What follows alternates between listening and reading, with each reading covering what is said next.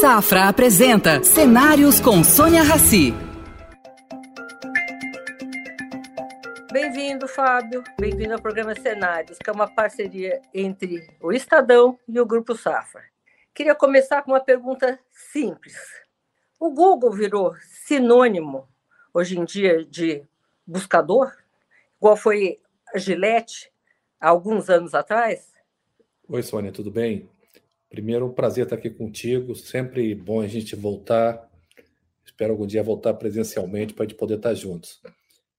É, sim, o Google cada vez mais se consolida como sinônimo de uma categoria, o que é uma tremenda responsabilidade e, ao mesmo tempo, é um privilégio.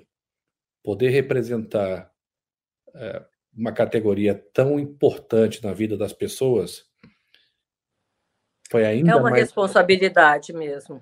É sim, foi ainda mais importante durante a pandemia. Se a gente pensar, Sônia, que o brasileiro tinha que tomar decisões de casa para entender um mundo que se transformava todo dia diante dos nossos olhos. Decisões informadas, o que estava acontecendo, o que era verdade, o que não era, o que comprar, como levar até a tua casa, como consumir conteúdo, como se divertir, como se divertir com a família sem poder sair de casa, cada um com uma casa diferente, algumas pessoas confinadas em apartamentos pequenos. Então a gente tem é, uma noção do tamanho dessa responsabilidade que é você estar presente várias vezes por dia na vida de cada um de nós. O Google foi meu companheiro essa, essa pandemia inteira. Tudo pergunta para o Google, pergunta para o Google, digita Google. Como você mencionou, agora, é uma grande responsabilidade, né? Uh, conteúdo, informação. Me diz uma coisa: como é que o Google mudou durante esses dois anos com as pessoas fechadas dentro de casa? O que, que vocês uh, melhoraram? O que, que vocês encontraram? Como é que isso é visto de uma maneira global e também particularmente aqui no Brasil? Olha, a primeira coisa que a gente observou, Sônia, foi que o digital em geral, e o Google é uma das plataformas centrais do ambiente digital, o digital em geral, quando ele surgiu, ele era um complemento da nossa vida física. É, era um complemento da mídia física, o e-commerce era um complemento da compra nas lojas. A gente usava o Google, às vezes, para pedir comida. É um fenômeno recente dos últimos quatro, cinco anos, com aplicativos aí como uh, iFood, Rappi, etc., mas a verdade é que grande parte das coisas se faziam nos pontos externos. Gente estudava nas escolas. Durante a pandemia, nós tivemos que mudar muito para ajudar o brasileiro que estava confinado a poder continuar tendo um modo de vida. Isso se traduz em quê? Primeiro, ajudar os clientes que antes não tinham uma estratégia digital a ter. Você imagina uma um restaurante. Têm uma divisão para isso? A Google tem uma divisão para isso? A empresa inteira teve que se mobilizar nesse sentido, Sônia. É, imagina, um restaurante que não tinha uma entrega online passou a ter que ter, porque era a única maneira de ele sobreviver com as portas físicas fechadas. Uma criança que tinha que estudar no ambiente online, nas plataformas do Google, como o Google Sala de Aula, através de um sistema de videoconferência, como é a questão do, work, do Workspace, que ela não podia ter acesso ao professor na sala de aula. É, informações que a gente precisava é, é, para tomar decisão: será que eu estou doente? Será que eu preciso pegar um empréstimo? Processos importantíssimos na nossa sociedade, Sônia. Vou dar um exemplo só: o, o, o auxílio emergencial.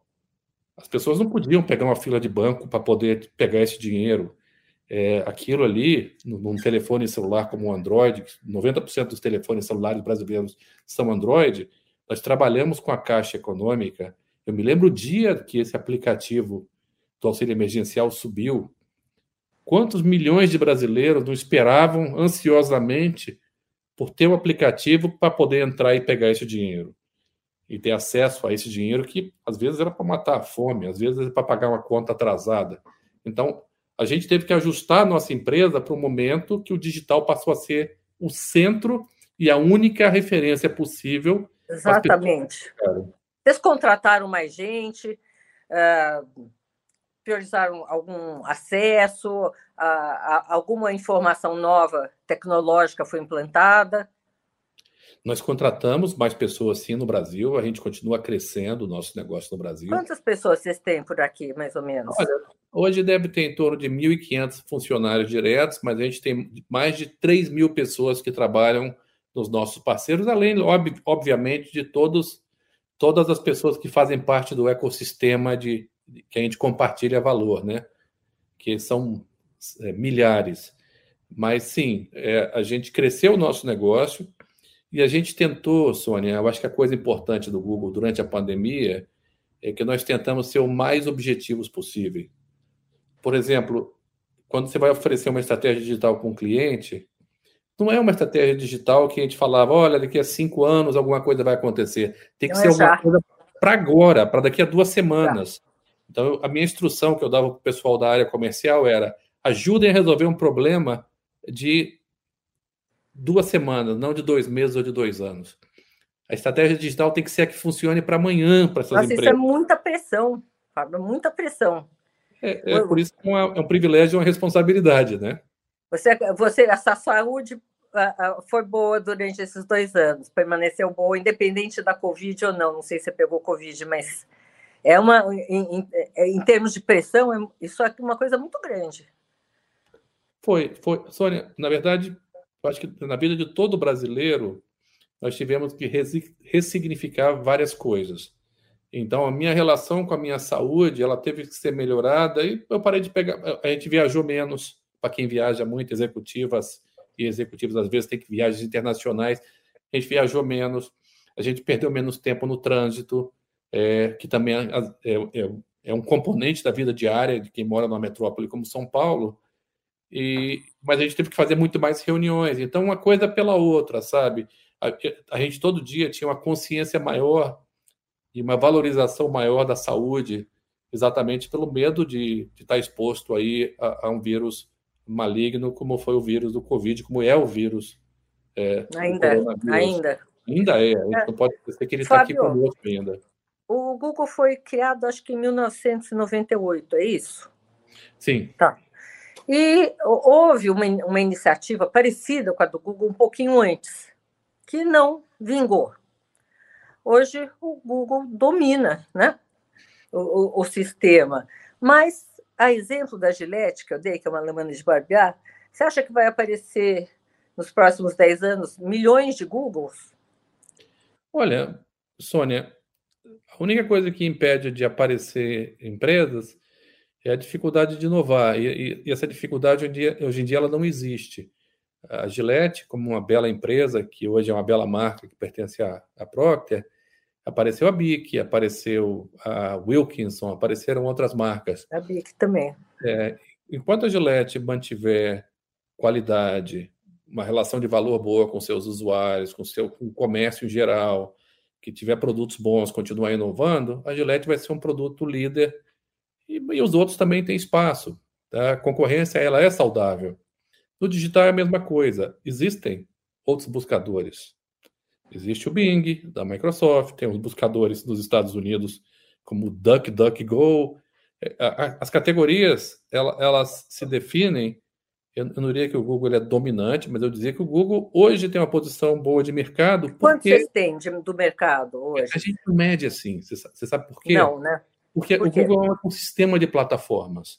Mais do que ser uma, uma plataforma, é um ecossistema de plataformas. Você tem o YouTube para vídeo, você tem o Chrome para como é, sistema operacional, você tem Android, você tem é, Maps, você tem várias, uma, uma confederação de plataformas. E você tem o buscador também.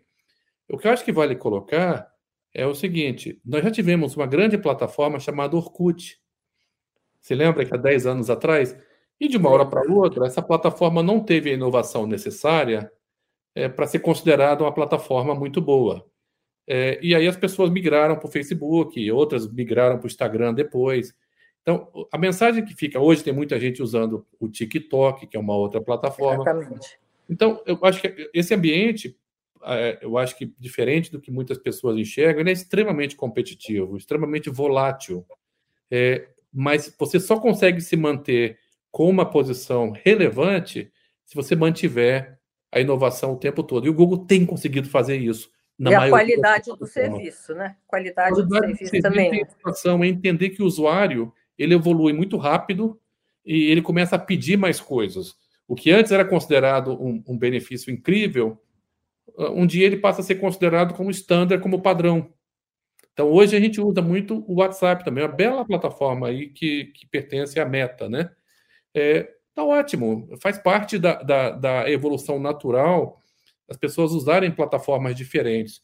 Em relação às plataformas do Google, o que nós tentamos fazer é ter plataformas com a melhor qualidade possível, entender como esses, esses consumidores vão ficando cada vez mais exigentes, buscar atender e satisfazer essas exigências e necessidades dos nossos usuários da maneira mais respeitosa, sem intrusão de dados, é, usando é, da, do que a gente sabe trabalhar bem, que é gerar experiências personalizadas para que você possa ter a melhor navegação possível e tomar as melhores decisões possíveis para o que interessa a você de uma maneira segura e sem invasão de privacidade.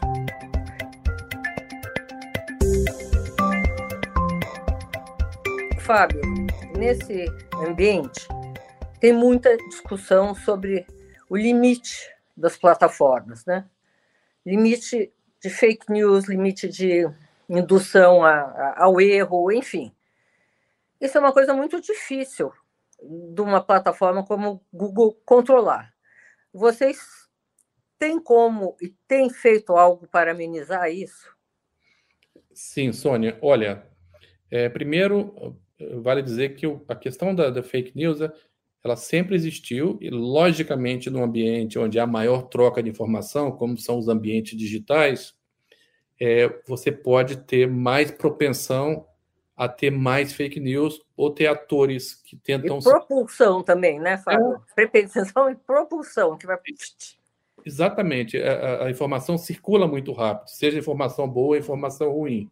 A gente sempre teve um trabalho muito sério dentro do Google de valorizar conteúdo de qualidade, remover conteúdos ruins, remunerar. Nós temos mais de 70 parceiros jornalísticos, Sônia, que são empresas remuneradas para serem nossos parceiros da distribuição desse conteúdo no Brasil. 70 no Brasil. Tá? No Brasil? No Brasil Como é que você faz essa distribuição? Uh, uh, uh, explica para o nosso internauta. Nós temos acordos comerciais com várias, vários parceiros, e com esses acordos comerciais nós conseguimos criar conteúdos que são exclusivos a gente chama de destaques, tá?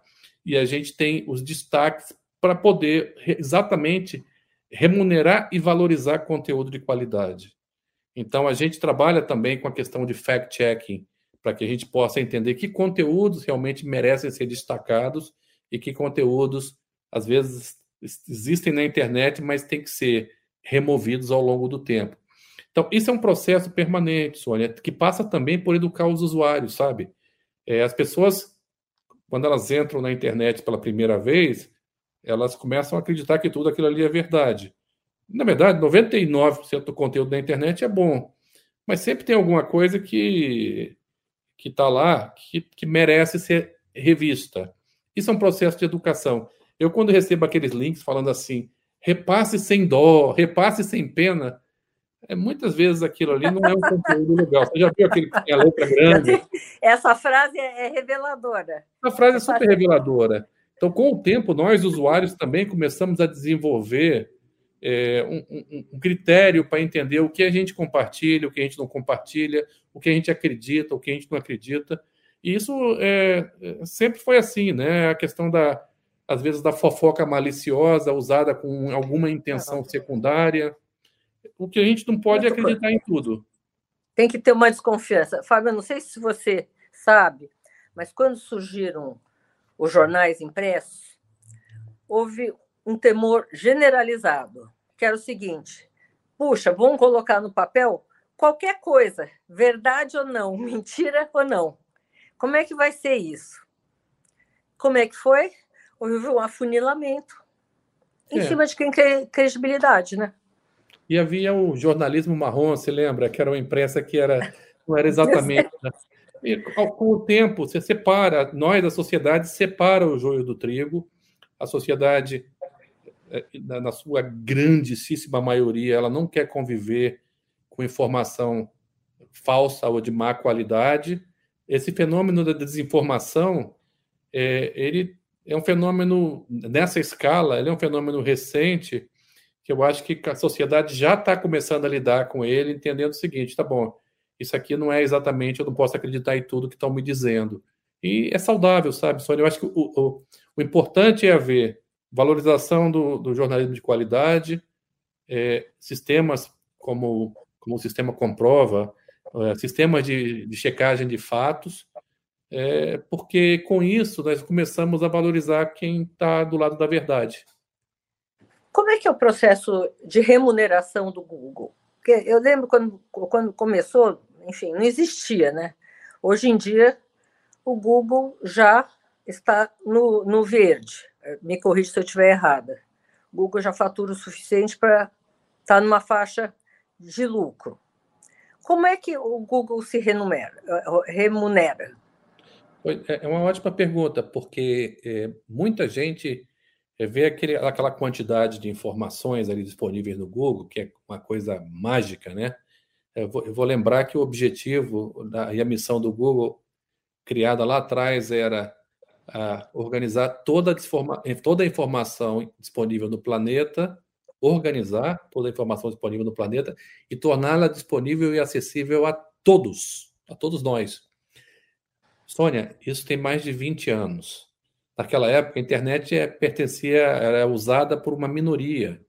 Então, esse processo de organização dessa informação, a quantidade de informação existente no planeta, ela aumentou exponencialmente ao longo dos últimos 20 anos, da informação disponível. É, esse processo de você chegar lá e teclar e buscar algum tipo de, de notícia, e aquilo, ou de informação, ou de conteúdo e aquilo está disponível na, em, em, alguns milissegundos, é fantástico. Como é que a gente se remunera com isso? Em algumas categorias, é, a gente entende que algumas empresas gostariam de estar remunerar, de estar participando daquela categoria com exemplos. É, deixa eu ser mais específico aqui. Eu, é, dia dos namorados, dia 12 de junho, eu quero fazer uma viagem, vamos pagar um exemplo aqui para Belo Horizonte. Aí eu vou buscar um restaurante romântico. Você pulou o Dia das Mães, né? Só não querendo ser chata, você pulou o Dia das Mães. Pulei o Dia das Mães, que já estou com o plano montado. Né? Vindo que o Dia das Mães já estou com o plano montado. Eu, dia dos namorados, eu quero ir a Belo Horizonte, quero ir em Inhotim, que é um lugar lindíssimo, com a minha esposa. Levar minha esposa para Inhotim. Logicamente, eu vou buscar uma passagem, ou de, ou de avião, ou o que for, depende do bolso de cada um, para chegar lá. Essa passagem alguma companhia aérea que tiver com uma promoção, ela pode botar um anúncio em cima do conteúdo orgânico. E eu posso buscar um restaurante depois para comer no dia 12, lá em Belo Horizonte, falar assim: olha, eu quero um restaurante romântico em Belo Horizonte. E aí, dependendo das palavras, do tipo de busca que eu fizer, aquilo vai aparecer. E se algum restaurante da cidade achar que ele gostaria de estar naquela categoria pagando para estar ali, ele coloca um anúncio em cima do conteúdo orgânico, tá? Ou seja, o anúncio vai estar em cima, você tem lá um negócio falando link patrocinado, o anúncio orgânico, e ali, se clicar, é, aquele restaurante remunera o Google. É assim que a gente faz, tá? Agora, quanto à qualidade desse restaurante, não tem como saber, né? Não tem como saber. É, o que existe, sim, é um processo pelo qual, se aquele restaurante, se, normalmente você não tem um restaurante só, você tem várias empresas lutando para pegar aquele topo de página ali. E as empresas que têm os melhores sites, os melhores sites móveis, as melhores reputações de experiência de busca, elas sobem nessa, nessa qualificação. Então, o ranking de, de quem está em primeiro, em segundo, em terceiro, tem a ver com a qualidade é, da experiência que você está tá dando digitalmente. Uh, Fábio, vocês, eu, também me corrija se eu estiver errada. O ano passado uh, falou-se alguma coisa em, no Google não ter publicidade mais. É, isso é uma verdade? Ou não tem mais pub editorial? Como é, como é que funciona isso? Olha, Sônia, um modelo de publicidade é um modelo extremamente democrático, porque ele permite que todo mundo tenha acesso gratuito e que esse acesso gratuito ele é financiado por anunciantes. É, a televisão aberta brasileira, é, temos vários exemplos de boas televisões abertas no Brasil, Globo Bandeirantes, Record, SBT, etc. Elas são assim, elas se remuneram através de anúncios, é, e as rádios também, e, e, e, você pode ter um modelo também que é só baseado em assinatura, como é uma Netflix, por exemplo, que você paga uma mensalidade e não tem anúncio.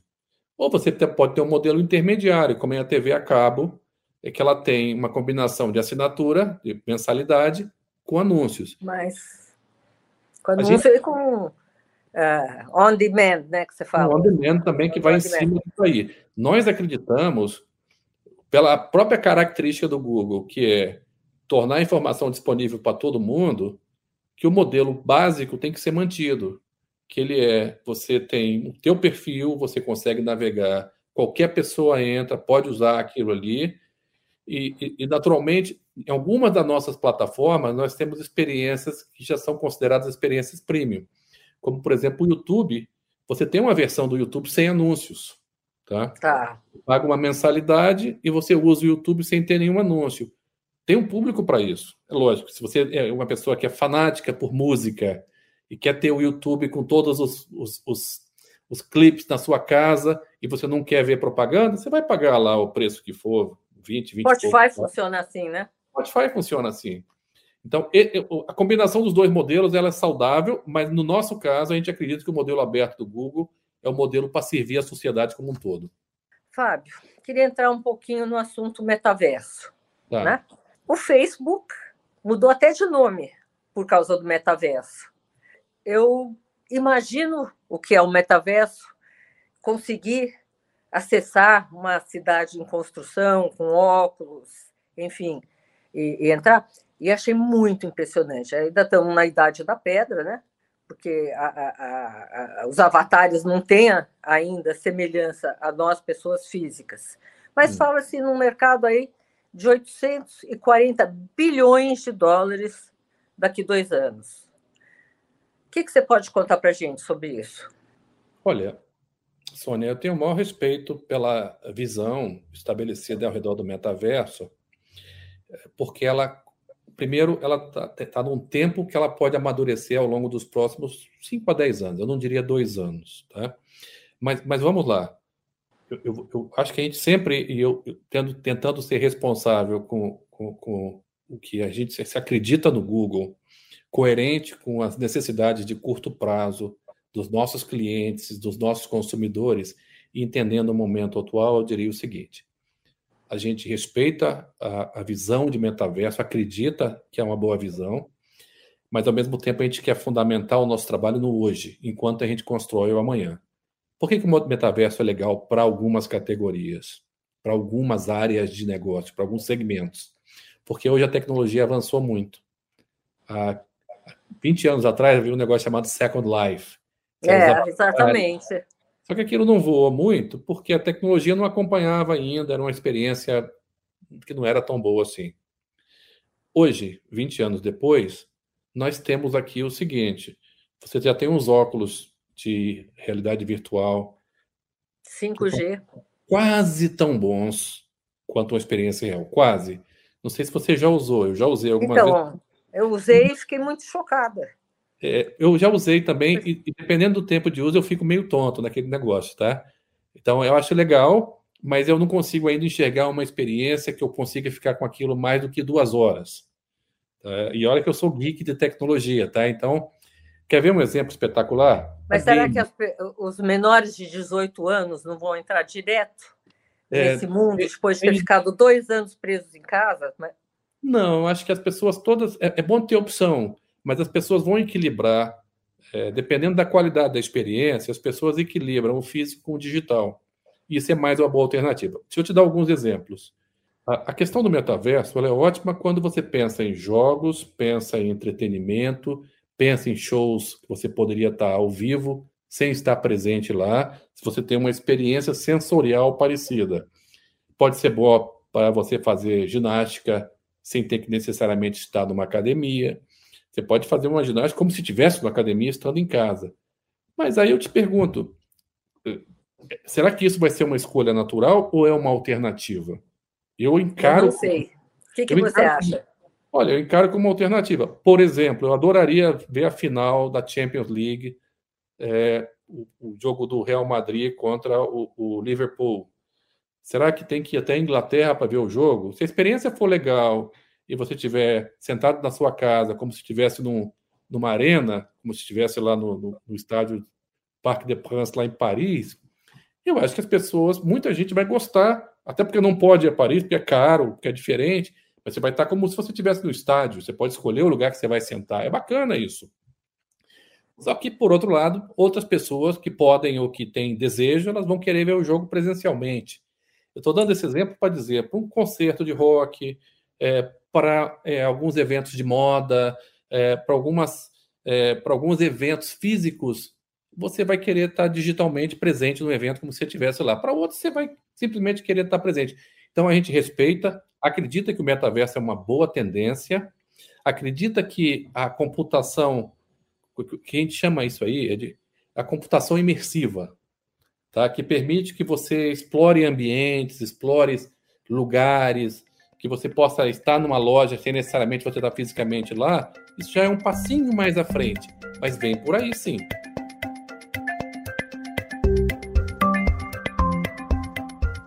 Fábio, o metaverso assusta um pouco, enfim, fazendo um paralelo bem grosseiro, né?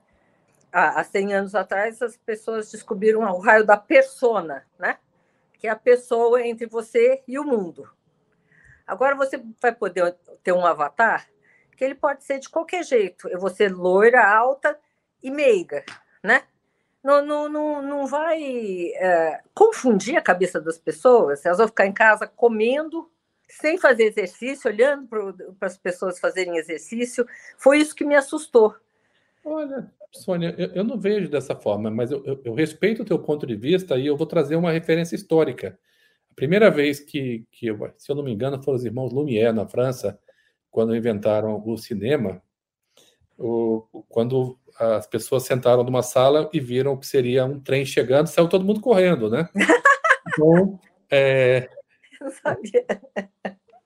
O que acontece com isso? Tudo que é novo tem um processo de, de, de, de acostumar. Mastigação, né? Seria uma mastigação. De digerir, de conhecer.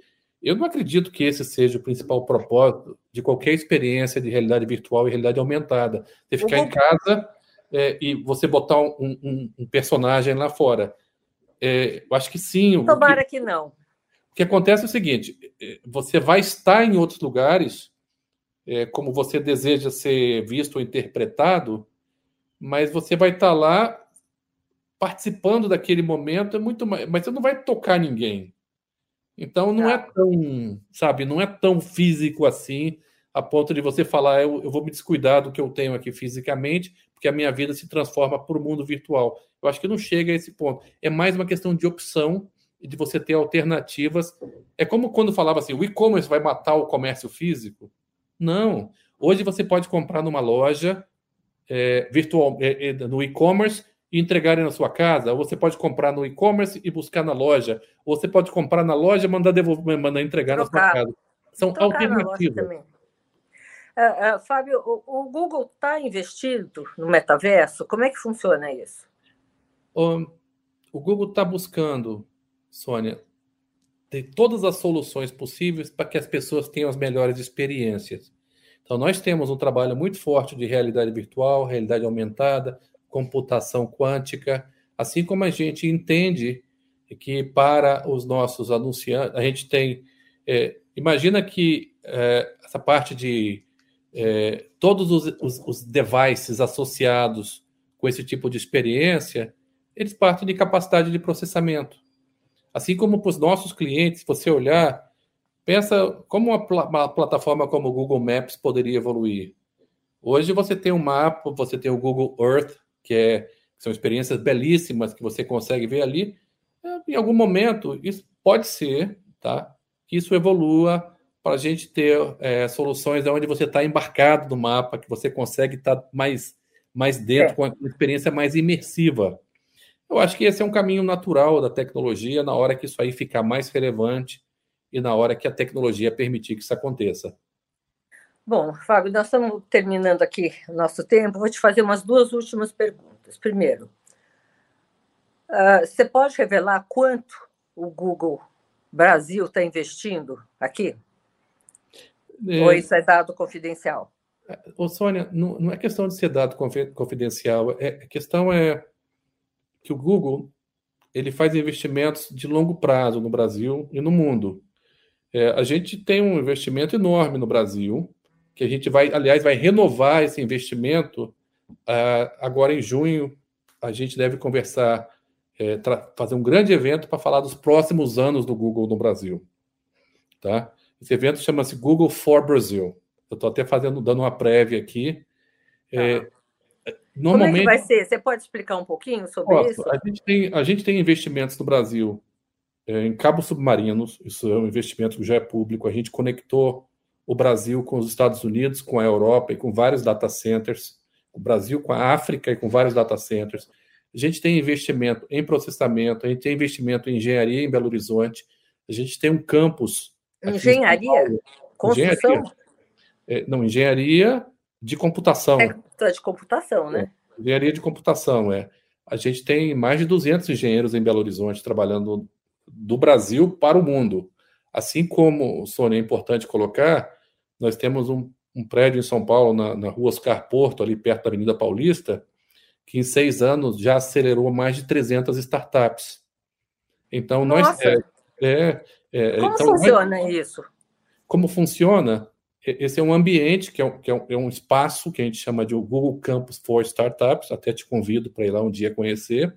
onde prazer. a gente tem um auditório embaixo, tem um prédio de seis andares, e a gente tem startups residentes e é um lugar para empreendedores se encontrarem. Então, Mas se como você, você faz for, essa triagem? Uh, os, o ambiente é aberto, as pessoas vão lá, passam um tempo lá, conhecem outros empreendedores, é, conhecem pessoas que trabalham com startup. A gente tem uma administração orientada a ajudar a conectar as pontas do ecossistema. Quem faz o funding, que são os, os, os venture capitalists, quem é a mão de obra, que são programadores, desenvolvimentos, quem tem a ideia, quem faz o business plan.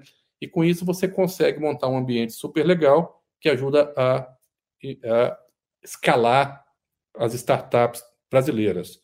É, a gente já escalou mais de 300 e várias viraram, inclusive, unicórnios, já passaram por lá. Mas eu estou dando esses é. exemplos para dizer tem um monte de investimentos que a gente faz no Brasil que não se traduzem necessariamente num número só. Ah, o Google investe tanto no Brasil. É diversificado, né? Uh, Fábio, eu tenho notado que as empresas todas estão diversificando muito, saindo do core business e abrindo os braços para o mundo. Isso não vai virar uma bagunça? Não, Sônia, eu não acredito que a palavra seja bagunça, sabe? O que acontece é, quando você começa a dominar o que você pode no ambiente digital, é, que, você, que você conhece bem, Nada impede de você trabalhar em fronteiras adjacentes, em outros territórios, se você tiver um bom serviço para prestar.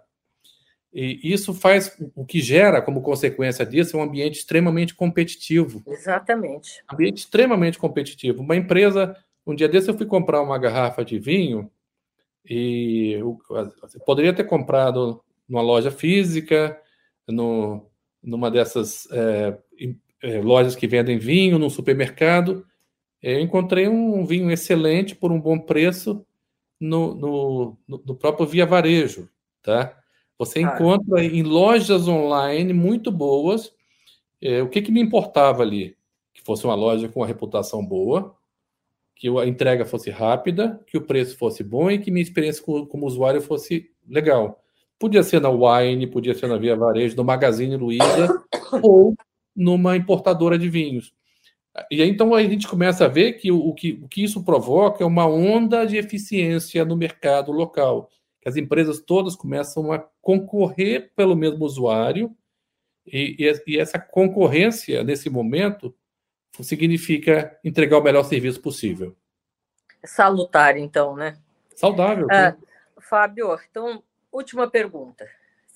Você consegue explicar porque as sete maiores lives em termos de audiência durante a pandemia, entre dez, aconteceram no Brasil? Consigo, claro. As principais lives que aconteceram no Brasil pelo seguinte: primeiro, que o YouTube do Brasil está é, tá entre os cinco maiores do mundo em termos de usuários. Segundo, porque nós temos um talento brasileiro fantástico que entendeu que aí o YouTube é uma forma deles se conectarem com a sua base de, de, de fãs, a base de audiência, com, com, com os seus. Então, vários desses, desses artistas, inclusive a, a nossa afinada e querida Marília Mendonça, que foi uma da, talvez tenha sido a maior live, se não me engano, do mundo em relação à música, se não foi a maior do mundo, foi uma das maiores. O que justificou Marília Mendonça ter toda essa audiência, Fábio? Primeiro, talento extraordinário. Segundo, um brasileiro em casa querendo se divertir. E o brasileiro entendendo que ele tinha acesso a conteúdo de qualidade e interagindo com, a, com uma, um artista querido, no caso da Marília, uma artista querida, que tinha uma base de usuários, uma base de fãs muito grande. Então, não só a Marília, mas várias outras lives do YouTube acabaram sendo, é, estando entre as maiores lives do mundo durante a pandemia. Nossa, muito interessante. Bom, só tenho a agradecer. Muito obrigada pelo seu tempo. Namastê. Espero vê-lo outras vezes aqui com, com a gente. E viva o sistema das redes sociais. Vai chegar a um ponto de equilíbrio uh, entre fake news e credibilidade. Acho que a maior preocupação das pessoas hoje é essa. Mas, naturalmente, quem tem credibilidade vai crescer. Obrigada. Sônia, muito obrigado a você. Eu diria o seguinte: é, no final, bem no final, o bem sempre vence. E a gente está falando aqui de um sistema de distribuição de informação e conteúdo através da, tecnologia e do digital que permitiu que pessoas pudessem ter acesso à informação de qualquer lugar do mundo que elas jamais pensariam que elas poderiam ter.